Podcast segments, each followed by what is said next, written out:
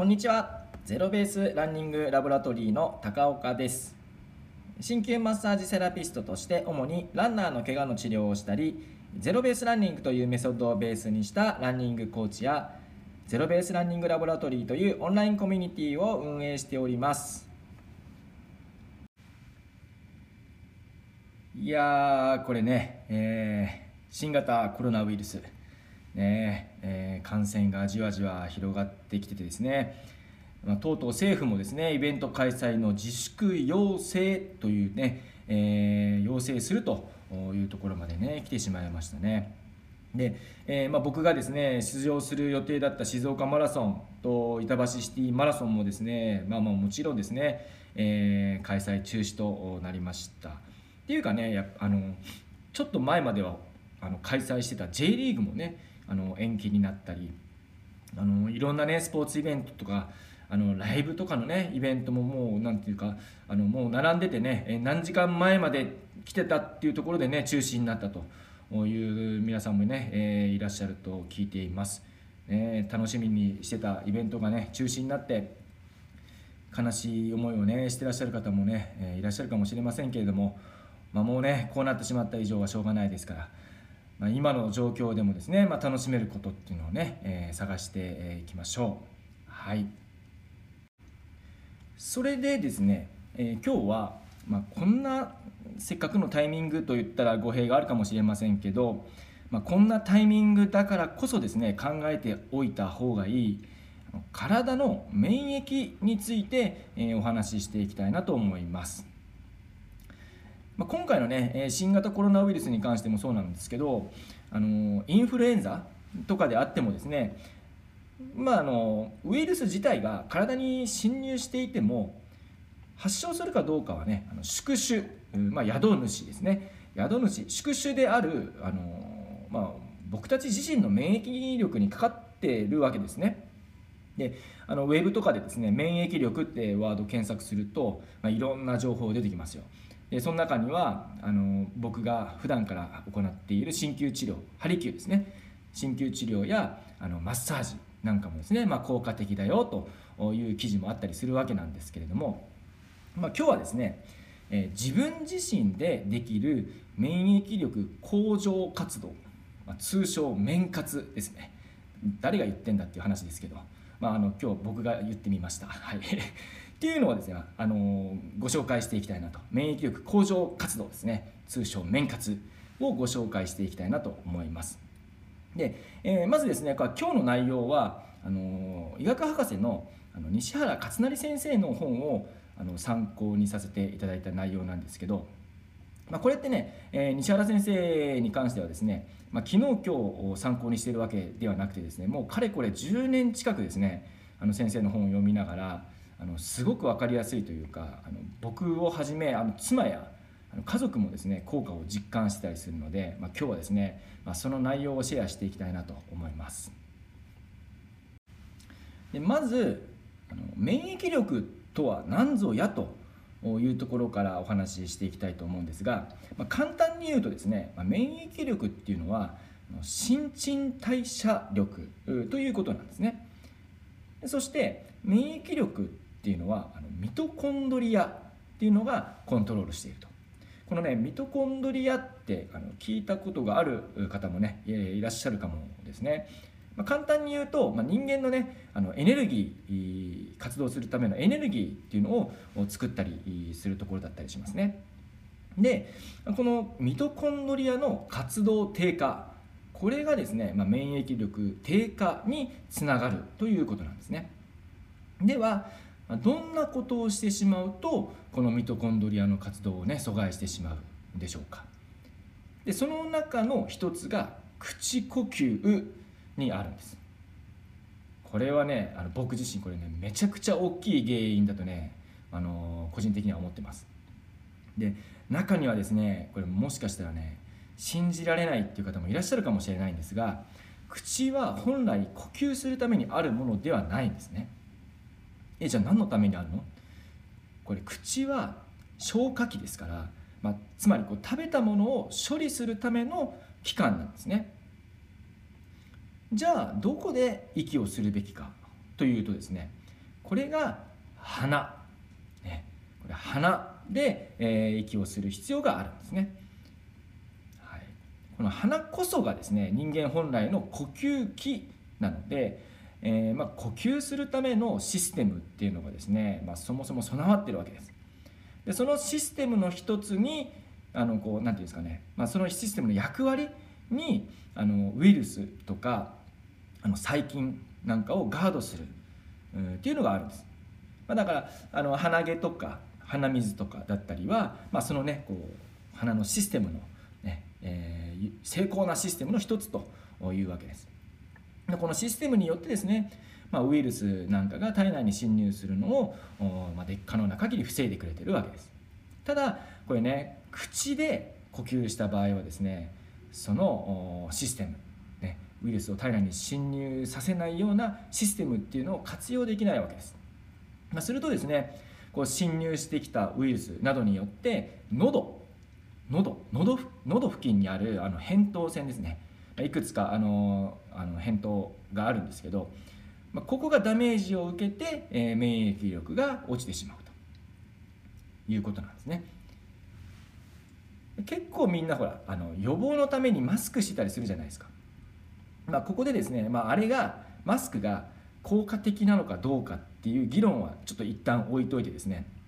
あのマスクをしていたとしてもこのマスクの中の口がぽっかり開いてたらですね、まあ、結局ウイルスとかのあのウイルスとかそういうのの侵入っていうのを防ぐことはねできないかもしれないんですね。やっぱりこうマスクをしていたとしてもその中の口はしっかりと閉じておいて、ねえー、鼻で呼吸するということが大事なんじゃないかなと思います。なのでまずはですね、まあ、口が開いていないかどうかこれをチェックする必要があってねまあ、こう鼻呼吸を徹底するということがね免疫力向上の一つの方法だと言えるんじゃないかなと思います。でこれはですね起きてる時だけじゃなくて寝てる時もやっぱりそうなんですよね。これ寝てる時ってまあそれは寝てるのであの自分の口が開いてるかどうかなんてやっぱ分かんないじゃないですか。じゃあこれ寝てる時の呼吸ね。これじゃあまあ鼻呼吸がいいとは言ってもですね。じゃあどうやってマネジメントするんですかと。寝てる時の呼吸をね。でそれがですね、えー、口テープなんですね。口テープです。口にあの不織布のテープを貼るんです。あのよくほら湿布とかを止めるようなあの細長い白いテープあるじゃないですか。あのあのテープを口に貼って口が開かないようにして寝るんですね。で僕はこれねあの貼る時はあの、まあ、縦に貼ったりしますけど、あのー、まあ、横でもいいなと思います。前はね僕横に貼ってたんですけど、まあ、最近はあのー、なんか口がちょっと口全体があのテープののりがくっついてなんか気持ち悪いので、まあ、最近ちょっとあのやる時は縦にしたりとかしてますけどねはいで、まあ、僕もねたまにやったりするんですけどこううっかりするとですね、まあ、いつの間にか外してたりするんですよね。まあ、これって、まあ、結局いつの間にかこう口呼吸になっているということですよね。ね、こうやってこう、まあ、あなたがね、え、寝てる間にちゃんと鼻呼吸できているかどうかのチェックにですね口こ口テープ口テープを活用する、ま、これね、えー、ぜひ試してみてはいかがでしょうか。これねまあ、時期が時期だけにですね花粉症の方、ね、であの鼻づまりの方っていうのはね結構ね厳しいかもしれませんが、まあ、鼻が詰まってるっていうことはですねやっぱり普段から口呼吸になってるということかもしれないので知れないので、まあ、やっぱりね感染症には人一倍ね、えー、十分に注意をする必要があるのかなと思います。はい。まあ、ここまでがですね、えー、免疫力を向上させるための面活の一つ、えー、口呼吸をしない。鼻で呼吸するというところですね。で、えー、2つ目がですね、体の冷えによる体温の低下なんですね。これあのアイスクリームとかですねあのキンキンに冷えたものあのまあキンキンに冷えたものってまあまあビールとかねあのハイボールとかまあまあ僕が大好きなものもねありますよやっぱりね。こうっていうかまあビールとかハイボールってキンキンに冷えてないと美味しくないっしょとかってやっぱまあ思うじゃないですか。ねまあ、まあそういうものがですね、まあ、そういうものを飲むことによって、えー、まあ腸がダメージを受けて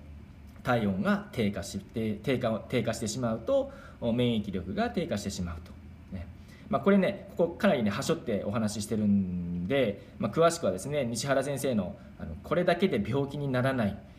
顔と口の医学」えー、っていう本をですね、まあ、ぜひ読んでいただきたいんですがあの、まあ、よくですねこうちょっとした熱例えばこう37度ちょっとくらいの熱で解熱剤を飲んでしまう方っていらっしゃるじゃないですか。で、えー、免疫力に重要な役割を果たす白血球っていうのがあるんですけど、まあ、これはですね37度から38度でその力を発揮できるというふうに言われてるんですね。ということはですよこうむやみに解熱剤を飲んでしまう飲んでしまって体温をね下げてしまうとこれね逆に免疫機能を低下させてしまうっていう、恐れが、まあ、あるということですよね。これはねやっぱりね、うん、あらあの頭の中に入れとかなきゃいけないなと思うんですね。はい、であとね僕的にちょっと心配なのがですね、まあ、この冬のこの厚着しすぎ問題ですね。まあ外が寒いから厚着しとかなきゃっていうのはねまあ分からないでもないんですけどそれだと体温を維持するということをですねあの衣服に頼りすぎてしまうということにね、まあ、なりかねない、ということはねやっぱり頭に入れといた方がいいと思うんですね。まあ、要は服に体温の調節能力っていうのを依存しすぎてしまうということですよね。まあ、やっぱりね人間の体はうまくできてて自分が頑張らなくてもいいんであれば、まあ、そのための機能体の機能っていうのは廃れていくわけですよね、まあ、つまりどういうことかっていうとこの場合で言うとですよ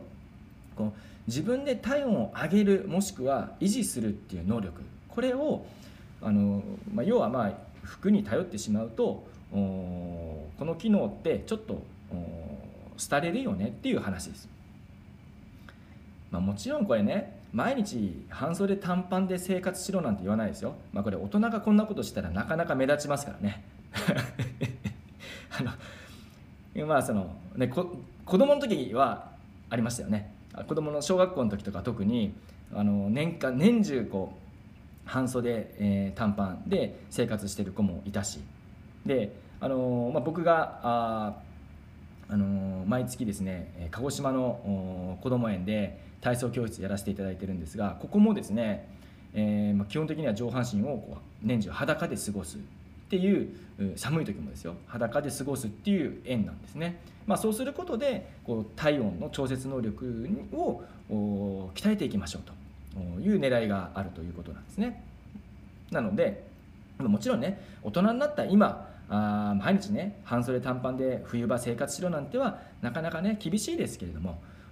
とはいえ汗かくほど厚着するのもどうかなと思うわけですね。っていうかですよよく考えてみると汗をかくっていうことはあの体は体温を下げる方向に向かってるわけですからねこの事実はね忘れないようにしておきたいです。ね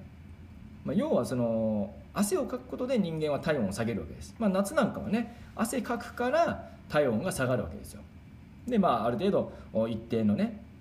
36度から7度ぐらいのところに抑えてくれるわけです。汗をかくことでね。これが汗かかなくなってくると大変なわけですけどもね。ということはまあ体温を下げるために汗をかくわけです。でもこの冬のね冬のねこの今の時期に厚着して、えー、体あの汗をかいたかいてたらあだちょっと良くないよねってやっぱ普通思いますよね。であれば、まあ、ちょっとねやっぱりこの汗はかきすぎない程度の服ウェアリングの調整っていうのがやっぱ大事なんじゃないかなと思うんですね。はい、であとねこの西原先生のこの本にはですねこの他にも咀嚼の量噛むですねえー、食べたものを噛む咀嚼の量や質の問題だったりこれねあの何回噛みますかとか、どんな風に噛んでますかっていう話なんですけど、まあ、そういう問題だったりですね咀嚼の問題だったりあとは睡眠の量や質の問題ですね、えー、例えばま何時間寝てますかとかあとはどっち向きで寝てますか？みたいなね、えー、話だったりが書いてあります。これぜぜひね、えー、興味がある方はね、えチェックしていただければなと思います、ね。えまあ、まずですね、まあ、今僕たちにできることっていうのを考えるとですね、え自分の免疫力を上げる、まあ、上げるというか最適化するということですよね。えー、まあ、それとあとはもうね、えー、まあ、言わずもがなですがあ手洗いうがい、ね。えー、こういう基本的なところですね。もうすぐできることです、ねまあ、もう今できること。これにですね、まあ、集中して、えみんなで助け合いながら、まあね、この困難な状況を乗り越えられたらいいなというふうに考えています。というわけで、え最後までお聴きいただきありがとうございましたえ。今日もゼロベースでスムースな一日をお過ごしください。